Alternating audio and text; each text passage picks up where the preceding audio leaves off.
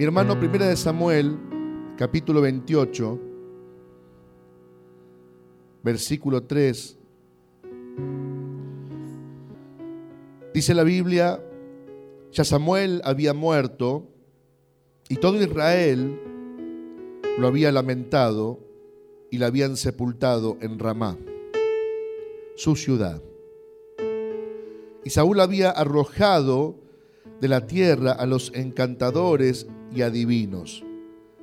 Se juntaron pues los filisteos y vinieron y acamparon en Sunem y en Saúl junto a todo Israel.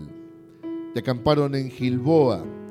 Y cuando vio Saúl al campamento de los filisteos, tuvo miedo y se turbó su corazón en gran manera. Y consultó Saúl a Jehová, pero ¿qué dice Jehová? ¿Qué le dice? No le respondió ni por sueños, ni por Urim, ni por profetas.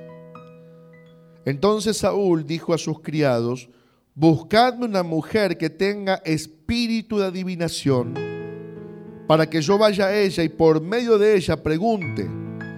Y sus criados le respondieron, he aquí hay una mujer en Endor que tiene espíritu de adivinación. Y se disfrazó Saúl y se puso otros vestidos. Y se fue con dos hombres y vinieron a aquella mujer de noche y le dijo, yo te ruego que me adivines por el espíritu de adivinación y me hagas subir a quien yo te dijere. Y la mujer le dijo, he aquí tú sabes lo que Saúl ha hecho, cómo ha cortado de la tierra a los evocadores y a los adivinos, ¿por qué pues pones tropiezo a mi vida para hacerme morir? Entonces Saúl le juró por Jehová, diciendo, vive Jehová, que ningún mal te vendrá por esto. La mujer entonces dijo, ¿a quién te haré venir? Y él respondió, hazme venir a Samuel. Y viendo la mujer a Samuel, clamó en alta voz y habló aquella mujer a Saúl, diciendo, ¿por qué me has engañado? Pues tú eres Saúl. Y el rey dijo, no temas, ¿qué has visto? Y la mujer respondió a Saúl, he visto dioses que suben de la tierra. Y él le dijo, ¿cuál es su forma? Y ella respondió, un hombre anciano viene cubierto de su manto. Saúl entonces entendió que era Samuel y humillando el rostro a tierra hizo gran reverencia. Y Samuel dijo a Saúl, ¿por qué me has inquietado haciéndome venir? Y Saúl respondió, estoy muy angustiado porque los filisteos pelean contra mí y Dios se ha apartado de mí y no me responde más ni por medio de profetas ni por sueños. Por esto te he llamado para que me declares lo que tengo que hacer. Entonces Samuel dijo, ¿y para qué me preguntas a mí si Jehová se ha apartado de ti y es tu enemigo? Jehová te ha hecho como dijo por medio de mí, pues Jehová ha quitado el reino de tu mano y lo ha dado a tu compañero David. Como tú no obedeciste a la voz de Jehová ni cumpliste el ardor de su ira contra Malek, por eso Jehová te ha hecho esto hoy. Y Jehová entregará a Israel también contigo en mano de los filisteos, y mañana estaréis conmigo tú y tus hijos, y Jehová entregará también al ejército de Israel en mano de los filisteos. Mi hermano, esta palabra es una palabra realmente que en, algún, en algunos casos por ahí hasta trae confusión. ¿Por qué dice la Biblia que, que Saúl, el mismo que manda echar a todos los adivinos, después va y lo consulta? Eso no, cae en ninguna mente eh, lógica o que esté bien. Y justamente Saúl no está bien. Saúl fue confrontado por Dios en su eh, situación de desobediencia. Capítulos atrás, uno ve una historia que es uno de los primeros encargos que Saúl tiene, que es ir y pelear contra Malek. ¿Por qué Dios le encarga pelear contra Malek?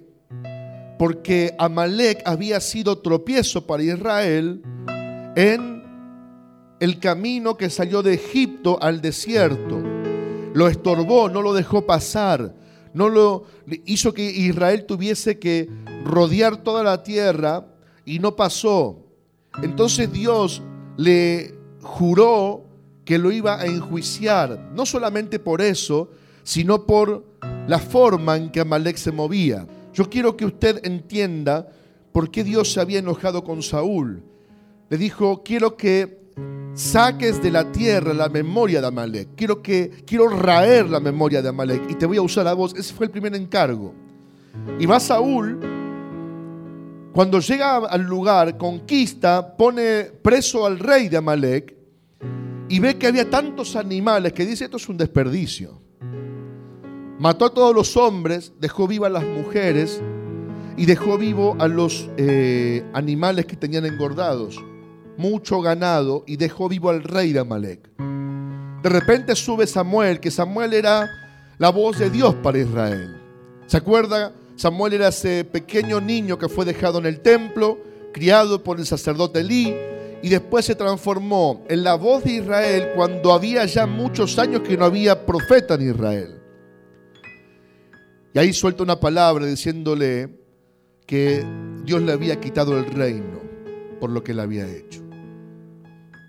Samuel era la voz de Israel para también para Saúl y Saúl era un hombre que si bien empezó de la mejor manera, no continuó de la mejor manera. Fácil es empezar bien, ¿no? Porque toda escoba nueva, dice el dicho, barre bien. Y a mí cada vez que me decían eso me daban como una cachetada, porque me lo decían cuando empezaba a trabajar en algún lado. Y, hacía bien, entonces decía, eh, toda escoba nueva barre bien, me decían, como diciendo, Esperá que pasen los años a ver si seguís trabajando así. Y era como que te, te molestaba ese dicho. Pero lo cierto es que detrás de un dicho siempre hay una verdad. Y Saúl empezó bien. Él empieza hasta profetizando en medio de los profetas, Saúl.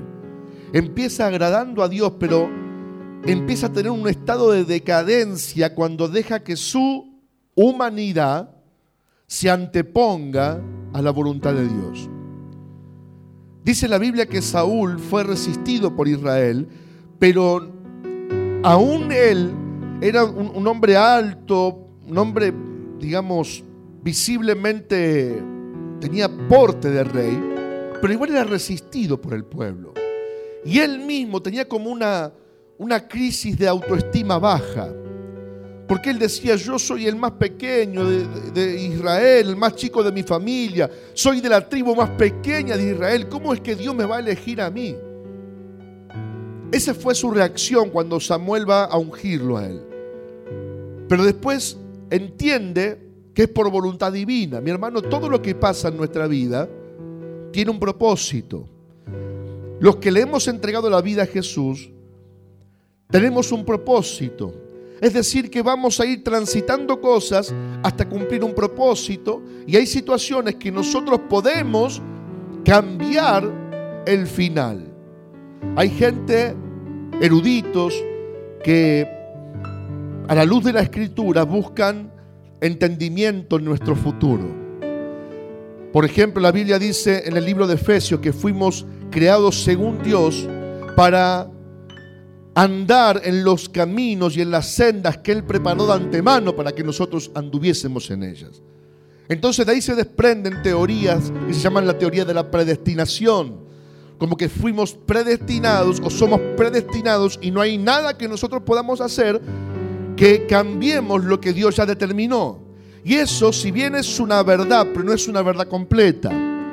A la luz de la escritura, así como hay gente que piensa eso, hay otra gente que piensa que aunque Dios marcó y preparó de antemano un futuro para nosotros y marcó un sendero por el cual andar, no nos obliga a andar por ese sendero que Él marcó. ¿Se entiende, no? Es decir, Dios me da en el GPS y me marca la ruta. ¿Cuánto usan GPS? Acá yo me vi adicto al GPS. Voy a 10 cuadras y pongo el, el Waze. ¿Usa el Waze? ¿Alguna? ¿Alguno? ¿No usa el Waze? Tiene que usarlo el Waze. Si no usa el Waze, es como que no usa la Biblia para andar en el auto. Me hice adicto. Y cuando usted le pone la dirección, a veces yo le digo, ¿estás viniendo? Sí, decime cómo llegar. Te digo, mira, cuando llegas a un IPF, no, no, no, dame la dirección, le digo yo. Te explico, es re fácil. No, no, dame la dirección, dame el número de tu calle. Y me pone el número de su calle y pongo ahí, se marca la, la ruta en un color celeste y te marca una banderita donde vos estás llegando. Entonces voy, me dice cuánto voy a tardar, en cuánto voy a llegar, me dice si hay mucho tráfico, si no hay mucho tráfico. Pero a veces cuando yo pongo el GPS, aunque sea a dónde voy, lo pongo igual. De repente me voy para el lado de la costa y yo ya sé llegar a la costa. Pero me lo pongo igual para ver si no hay un accidente, para ver si no hay mucho tráfico. Entonces me desvío y voy buscando rutas alternas. Aunque el GPS a mí me dice, anda por acá, yo tengo la potestad de cambiar de ruta y de agarrar otra ruta. Y hace el GPS me dice, vuelva por este lado, vuelva por este lado. Dobla a la izquierda, yo sigo. Y en 300 metros doble a la izquierda, yo sigo. En 350 dobla a la izquierda, yo sigo. Porque soy yo el que conduce el auto. Aunque está programado para que me lleve a un destino, el que maneja soy yo. Separando las distancias que hay entre esta ilustración y el Señor, es más o menos lo mismo. Dios nos marca cuál es nuestro destino. Él nos dice, tenés que llegar a la vida eterna. Esa es tu meta.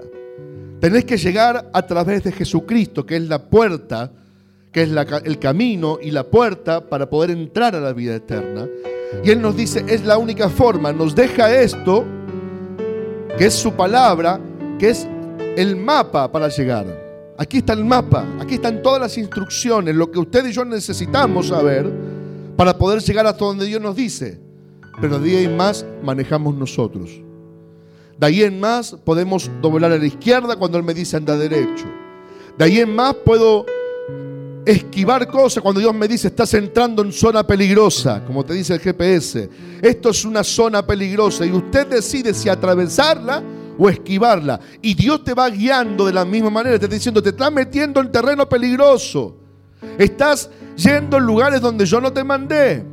Estás actuando de la manera que yo no te mandé. Y uno dice, el que maneja soy yo.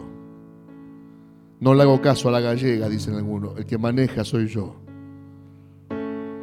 Saúl había sido encomendado por Dios, pero el que manejaba era él.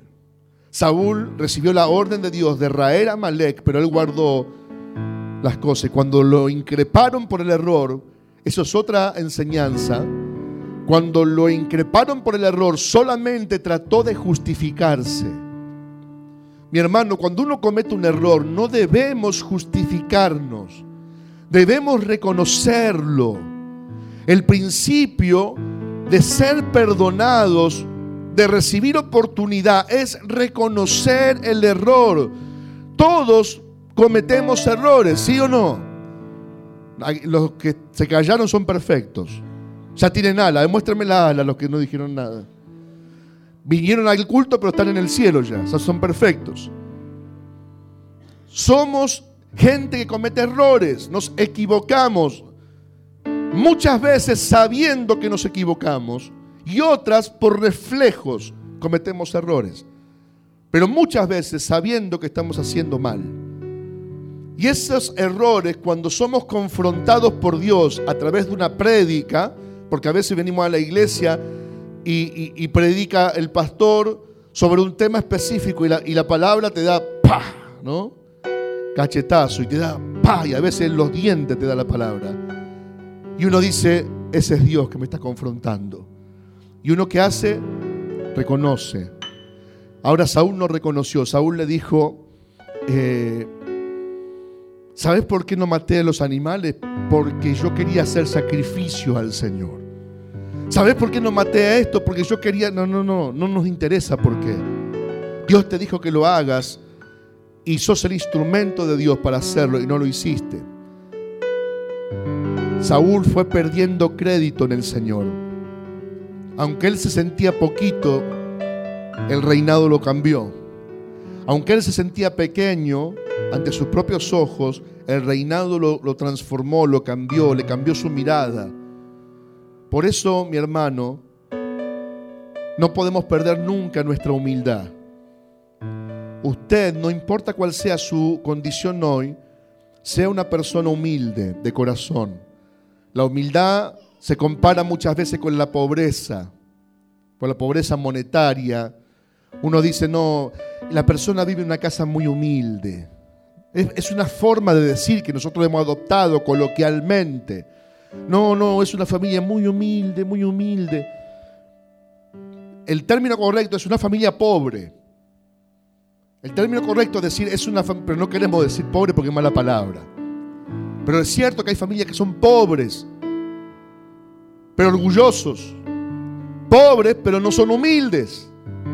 Y hay ricos que son humildes y hay pobres que son orgullosos. Y la Biblia dice, vistos ricos de a pie y pobres de a caballo. Está diciendo, he visto pobres que son orgullosos. Son pobres pero orgullosos. Y Saúl se sentía menos, pero iba de menos a más. Ya después se sentía que él podía decidir junto con Dios. Por eso Dios no le habla cuando tiene este tipo de problema. Llega un momento de su vida que él busca y dice por el Urim, por el Tumim, por sueño y por profecía. El Urim y el Tumim eran dos piedras que el sacerdote llevaba escondidas en el costado del pectoral.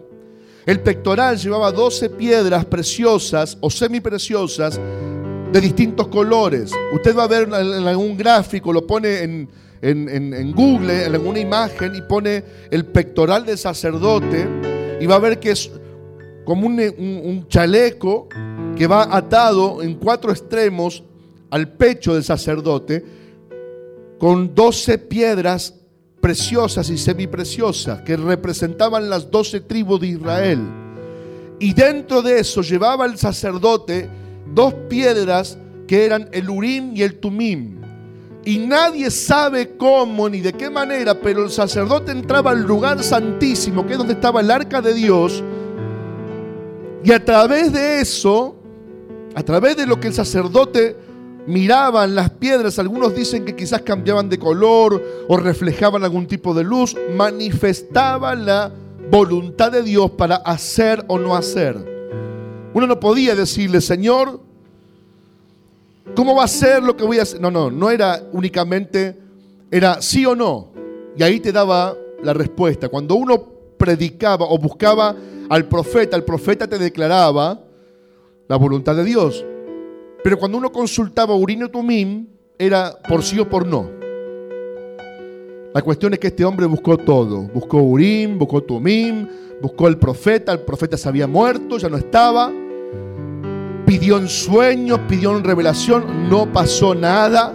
No hubo respuesta de Dios. Y ahí es donde empieza su decadencia final. Por eso mi pregunta inicial fue, ¿Qué hacemos cuando no hay respuesta de Dios? Pero tenemos un Dios que responde. Tenemos un Dios que responde, ¿sí o no? ¿Qué hacemos cuando la respuesta no llega? ¿Qué hacemos cuando yo estoy pidiendo y la respuesta no llega? Cuando uso todo lo que tengo a mi alcance y la respuesta no llega. Primero tengo que saber si yo no provoqué eso. Primero debo saber si yo no lo provoqué, si yo no alejé a Dios de mi vida. Si yo no me puse a la altura de Dios y usé de mi orgullo para alejar la respuesta de Dios, y Dios no es mi esclavo, ni es el 911, ni es información telefónica, ni es algo que esté a mi servicio. Yo estoy al servicio de Él. Él no está a mi servicio. No es que yo cuando me enojo con Dios digo, nah, se arregle como pueda. Después digo, Señor, estoy mal. Respondeme. Y Dios tiene que responderme. Saúl hizo lo contrario. Primero mandó a que todos los adivinos sean rechazados conforme a lo que dice el libro de Levítico. Los echó del reino, se sumó un poroto. Y ahora el poroto que tenía lo perdió. ¿Cuánto estamos dispuestos a perder para volver a lo que una vez desechamos? Aunque parezca triste o mentira, ¿sabe cuánta gente vuelve a lo que una vez desechó? Es decir, vuelve al pecado que una vez repudió. Vuelve a lo que le hacía mal y abandonó en un estado mental y espiritual libre. Y luego cuando están oprimidos y no encuentran salida, vuelven a lo que una vez desecharon. Saúl hizo eso. Saúl volvió a lo que una vez amenazó de muerte y expulsó del reino. Y me gusta una expresión que dice acá la Biblia, el versículo 8, y se disfrazó Saúl y se puso otros vestidos. ¿Sabe que el vestido representa nuestro oficio? En la Biblia el vestido del sacerdote representaba su oficio, su autoridad. Representaba de qué estás cubierto. Uno puede estar en el estado de desnudez que representa la vergüenza en la Biblia. Cuando uno está en estado de desnudez representa vergüenza. Acuérdese, el endemoniado Gadareno estaba desnudo, habitaba en los sepulcros, lo ataban con cadenas y él rompía las cadenas y vivía en los cementerios, desnudo completamente. Cuando Jesús le trae libertad, lo primero que hacen es cubrirlo al hombre, cubrir su desnudez. Jesús en el libro de Apocalipsis dice, te crees rico, pero eres desventurado, pobre, ciego y desnudo. Dice, ponte colirio en los ojos y cubre tu desnudez. Porque la desnudez representa justamente su vergüenza. Y Saúl se quita las ropas de rey y se pone ropas viles, ropas que no son las de un rey. Se disfraza de un hombre común. Y aunque eso pareciera un detalle nomás, no es un detalle. Eso está representando la vida espiritual de Saúl. Está diciendo cómo él se está sacando las ropas que Dios le puso, cómo él está sacándose la unción que Dios le puso, cómo él está quitándose lo que una vez Dios lo vistió para vestirse de lo que él necesita ahora. Y lo triste de esto es que en este tiempo muchos creyentes, muchos cristianos se están sacando las ropas viejas, las ropas de la unción, las ropas que Dios los vistió, la ropa de la fe, la ropa del camino antiguo, y se están vistiendo de ropas modernas. Y no hablo de moda, hablo de ropas espirituales. Se visten en modas nuevas, en cosas nuevas. Y hay pastores y predicadores, y no es por hablar mal, sino que tratan de, andar a, a la moda, entre comillas. A ver qué hago este domingo para que la gente esté entretenida. A ver qué hago este domingo porque si este domingo hice esto, el otro domingo tengo que hacer tal otra. Y yo estoy pensando en hacer un hueco acá abajo para salir así de abajo con humo. Pero no le voy a decir cuándo. Es que no tenemos problemas. Si queremos cambiar, nos cambiamos la ropa. Hoy nos vestimos de evangélico, mañana de cualquier cosa. Gente que todavía consulta el horóscopo para ver qué le va a pasar el lunes. Pero a modo de gracia y de chiste. Pero el día 31 de octubre que estuvimos acá orando y hablando de Halloween y hablando de todos los muertos y hablando del culto de adoración a Satanás que se hace el 31 de octubre, pero también conmemorando la reforma evangélica luterana, que gracias a esos hombres y mujeres estamos nosotros acá ahora, que fueron los que volvieron a restituir el camino de la escritura.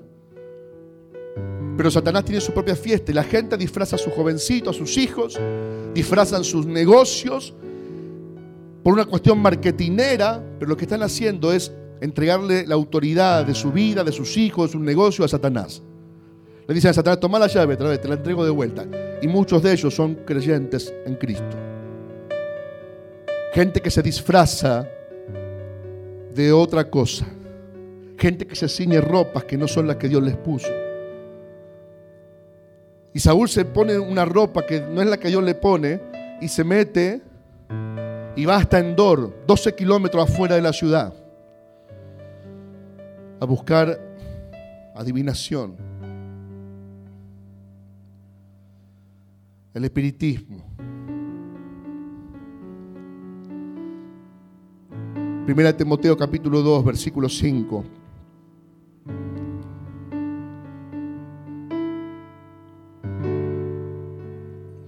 Nos dice una gran verdad. Porque hay un solo Dios. ¿Cuántos dioses hay? Uno solo. Hay personas que te dicen, todos creemos en el mismo Dios. No, no, no, no, no. La diferencia es que cada uno lo busca como puede. No, no, no, no, no, no. No me querrá vender ropa que no son las mías. Hay un solo Dios y un solo mediador entre Dios y los hombres. Jesucristo hombre. Es el único que hace de mediación. Sin embargo, el diablo pone esos medium que quieren hacer de mediadores porque hay dos formas de entrar al mundo espiritual. El día viernes decíamos que nosotros somos influenciados por un mundo invisible que no vemos, pero está, es real. ¿Sí o no? ¿Cree usted eso? ¿Cree en Dios? ¿Lo ve a Dios? Entonces cree en un Dios invisible que no puede ver, pero existe. Y si existe Dios, existen los demonios. Y también existen en un mundo invisible. Y hay dos formas de entrar a ese mundo invisible. A través de Jesucristo o a través de Dios o a través de Satanás y sus demonios. De las dos maneras podemos entrar, pero podemos entrar. Los brujos pueden entrar al mundo espiritual. Jesucristo dice que Él es la puerta para entrar, pero hay gente que abre ventanas para entrar al mundo espiritual. Gente que busca favores de ese mundo espiritual, que rige sus leyes en el mundo físico. Por eso hay gente que dice, hoy estuve, ah, me levanté reoprimida. Me, me levanté reoprimido hoy. Sentía una presión, una opresión tremenda. ¿Qué es eso? El mundo espiritual. Que te oprime, que tiene influencia sobre usted. Entonces hay gente que entra porque a través de Cristo yo tengo que regenerarme como una nueva criatura bajo el Espíritu Santo, bajo la ley de Dios, bajo todo lo que Dios me marca. Y es mucho lío. Prefiero ir a la bruja, le pago lo que me pide y la bruja me hace entrar al mundo espiritual. Y usa de ese poder espiritual para su propio beneficio. Yo no creo, pastor, pero que las hay. Yo no creo, pero que usted no crea no quiere decir que no sea así. ¿Quién lo sentó en el trono de Dios? Que usted no crea no quiere decir que no exista. No creer que existe eso es la herramienta que el diablo usa después para someter situaciones. Uno debe despertar a eso y saber que eso existe. Pero nosotros estamos firmes en la palabra. Hay un solo mediador entre Dios y los hombres, Jesucristo hombre. Y en Él me hago fuerte y en Él hablo con Dios. Le pido al Padre en el nombre de Jesús y sé que mi oración es oída. Y si sé que mi oración es oída, es cuestión de tiempo para recibir lo que Él tiene para mí. Si sé que Dios me oye, en Jesucristo soy más que vencedor. Así que es tiempo de esperar el mensaje y la respuesta de Dios. No se canse, porque usted no ha cambiado sus vestiduras. No se canse, pues la respuesta viene en camino. Créale a Dios y reciba el milagro en el nombre de Jesús.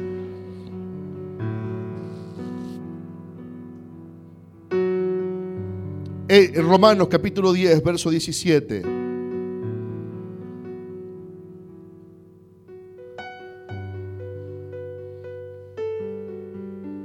Así que la fe es por el oír y el oír por la palabra de Dios.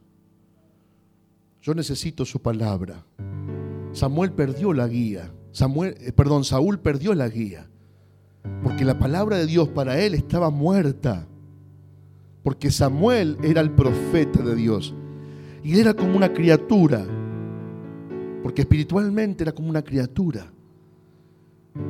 Cuando le faltó Samuel y se murió, dijo, ¿y ahora qué hago? Porque él me decía lo que está mal, lo que está bien, lo que está mal, lo que está... ¿Y ahora qué hago? Consultó y no pasó nada, porque para él la palabra de Dios estaba muerta. Mi hermano, que no tenga respuesta no quiere decir que la palabra esté muerta o que la palabra no sea verdad. Si usted no tiene respuesta, insista. Dice la Biblia en Mateo 7, buscad y hallaréis. Buscad y hallaréis. Dice, pedid y se os dará. Golpead y te abrirán. Así dice la Biblia, buscad y hallaréis. Y si no encuentro, debo seguir buscando, debo seguir buscando. Si golpeo y no me abren, debo seguir golpeando, porque sé que la palabra de Dios no está muerta. La palabra de Dios no es mentira, no es un libro de texto. La palabra de Dios tiene poder. Por eso dice Romanos 10 que la fe es por el oír. La palabra es es un efecto creador. La palabra es es verbo. Es decir, que la fe existe por el oír la palabra. La palabra misma genera fe. Buscar en la gracia, que es lo que él no hizo. Él se sintió descartado y adoptó la figura de un hombre descartado. Eso puede pasarme, pastor, claro que te puede pasar. Te podés sentir descartado por Dios. Te podés sentir que le fallaste a Dios tanto que ya sos una persona descartada de Dios. Ya te podés sentir, claro que te podés sentir mal y en angustia porque sos una persona a tu parecer descalificada por Dios. Y por eso muchas veces el diablo sopla y nosotros creemos ese soplo de que somos descartados por Dios, que Dios ya no nos responde. ¿Por qué? Porque ya pasó un mes que le pedí y no pasó nada. Ya pasó un año que le pedí y le pedí y le pedí y no pasó nada. Y cuando uno mira atrás, dice, por ahí Dios se enojó conmigo porque yo hice esto, esto y esto. Y capaz que sí. Capaz que sí. Capaz que lo alejaste a Dios por eso. Pero sabe, yo debo apelar a su gracia. David se equivocó cientos de veces y fue sucesor de Saúl. Muchas veces se equivocó.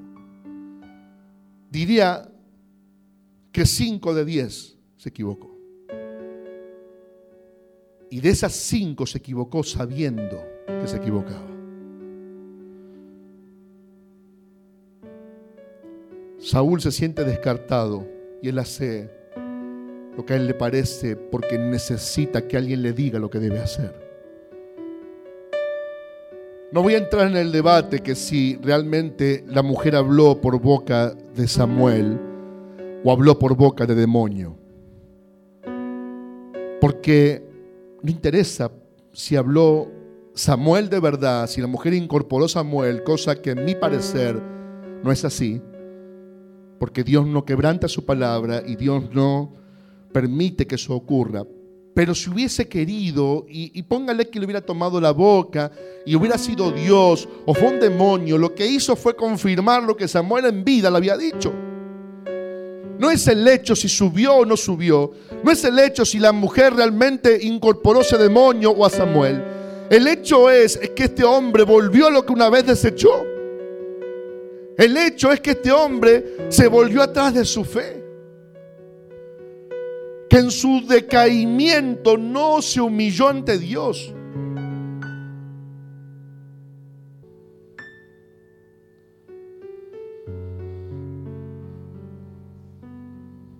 Todo lo que pidas en oración creyendo, lo recibiréis.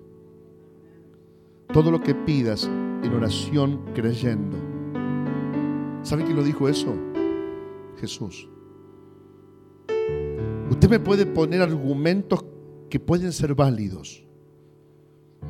Pero ante lo que dijo Jesús yo no puedo darle la razón. Yo debo creerle a Él sobre lo que usted me pueda decir. Debo creerlo a Él sobre lo que yo pueda vivir o experimentar. Si Él me dice, todo lo que pidas en oración, creyendo, lo recibiréis, por supuesto que yo no voy a orar, Señor, dame un rascacielo en Nueva York. No, ¿para qué lo quiero yo? Quizás si fuera un hombre magnate y, se lo pediría para, para ayudar a mucha gente, capaz que me lo da, pero no es mi, mi propósito en esta vida.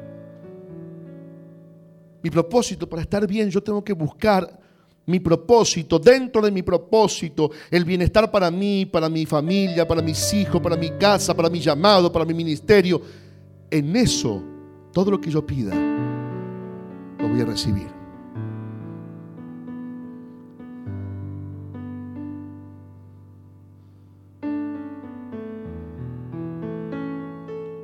Primera de Reyes 3.5, no lo busque, dice, en Gabaón el Señor se apareció a Salomón de noche en sueños. Y Dios le dijo, pide lo que quieras que yo te dé. Estamos hablando del mismo Dios, ¿verdad? Salmo 10, 17 dice, oh Señor, tú has oído el deseo de los humildes. Tú fortalecerás su corazón e inclinarás tu oído. Salmo 10, 17, presta atención. Esto lo dice David, el que sucede, el que reemplaza a Saúl.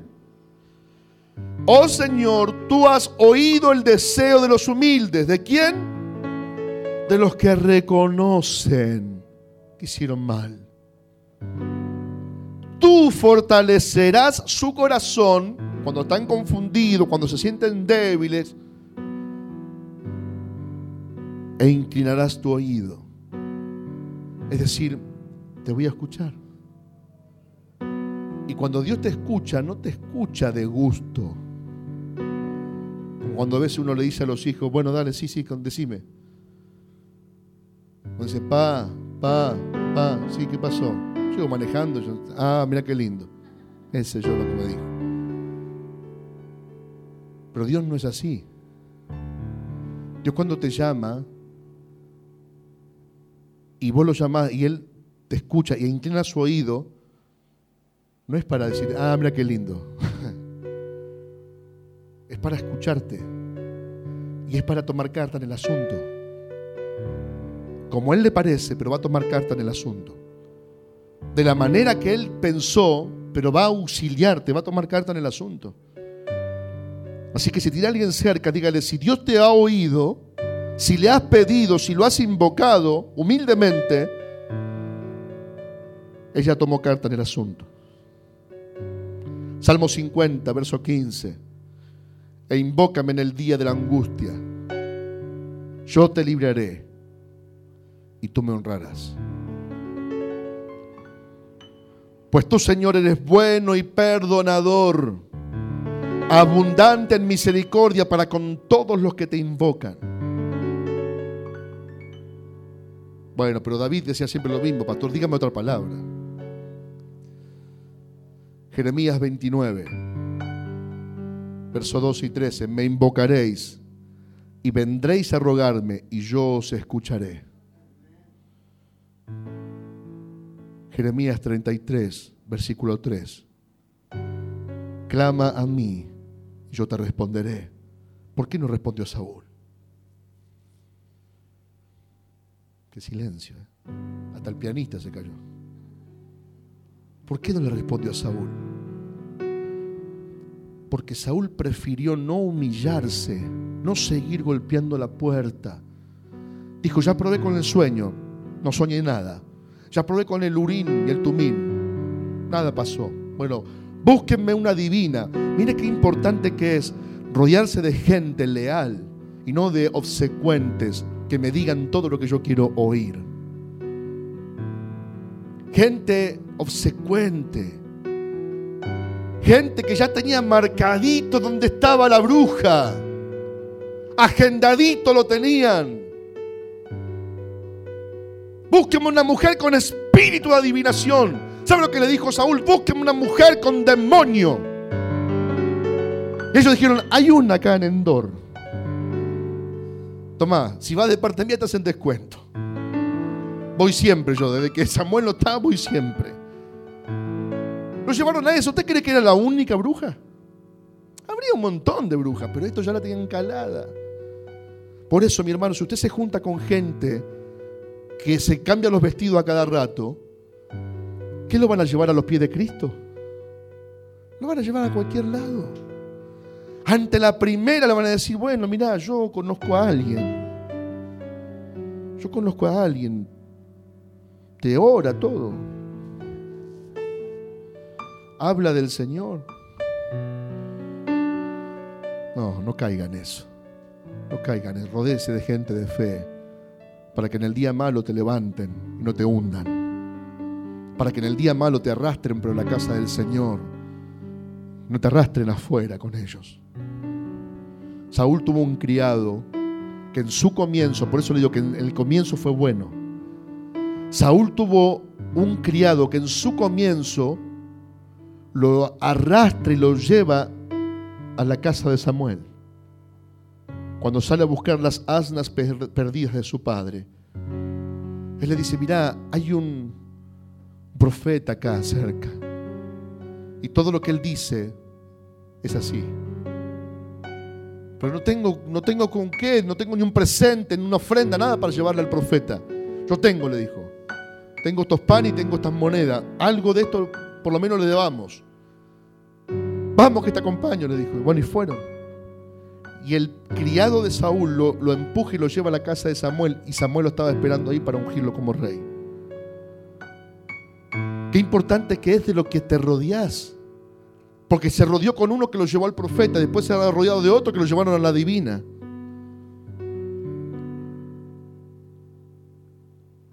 Rodéese de gente de fe, aún en los días malos, que te van a llevar al arrepentimiento, te van a llevar a la humildad de reconocer los errores. Yo creo que si Saúl se hubiera humillado al punto de reconocer que él sin Samuel, sin Dios no era nada, Dios le hubiera respondido. Acuérdese de Sansón, que fue un pedazo de carne con fuerza. En todo desobedeció, quebró todas las leyes que había, las quebró. Pero cuando él está atado y los filisteos le sacaron los ojos, e hicieron una fiesta toda la noche para burlarse de él, cuando él arrepentido le dice a Dios que estuvo mal, que le devuelva su espíritu, que le devuelva una sola vez la gracia de tener la fuerza nuevamente, Dios se la devuelve, Dios lo oye, Dios se inclina al que se humilla. Y ahí dijo, muera yo con los filisteos. Y derribó las columnas centrales del templo de Dagón y se cayó todo el templo. Y dice la Biblia que Sansón mató más gente en su muerte que en toda su vida. Fíjese cómo Dios no lo salvó milagrosamente ni le devolvió los ojos, pero le salvó el alma. Lo recuperó, le devolvió la, la honra que los filisteos le habían sacado. Yo creo que Saúl hubiera sido igual, porque Dios no cambia, Dios siempre es el mismo. Pero él no, eligió ese camino. La clave sabe dónde está. Que él, él eligió un camino de los perezosos, el camino de los que de los que no buscan refugio en el Señor.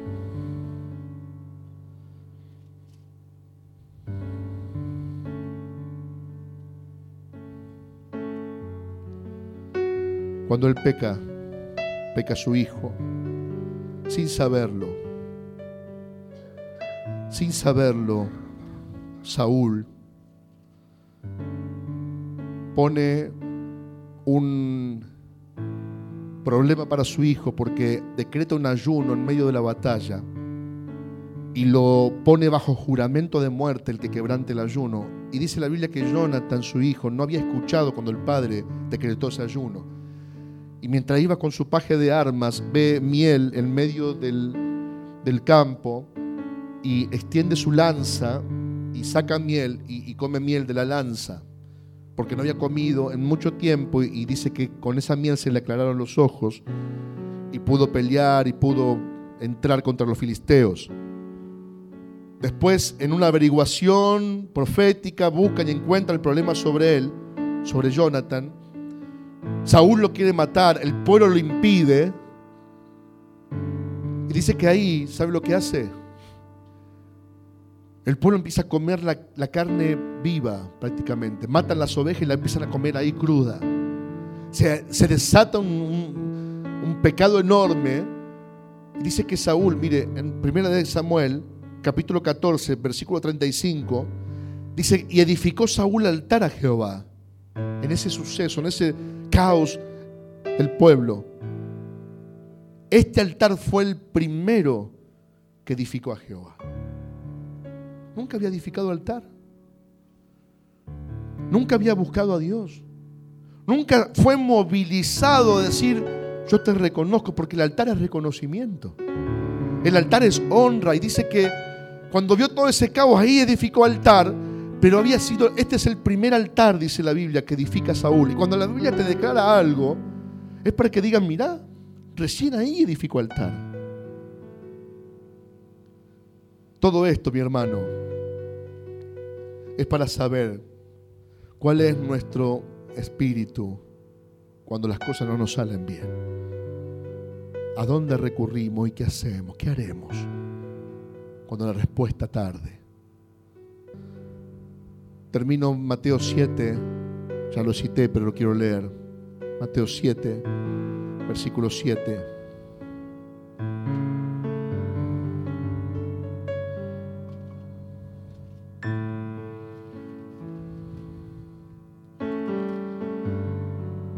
Pedid y se os dará. Buscad y hallaréis. Llamad y se os abrirá. Todo aquel que pide, recibe. Y el que busca, halla. Y al que llama, se le abrirá. ¿Qué hombre hay de vosotros que si su hijo le pide pan le dará una piedra?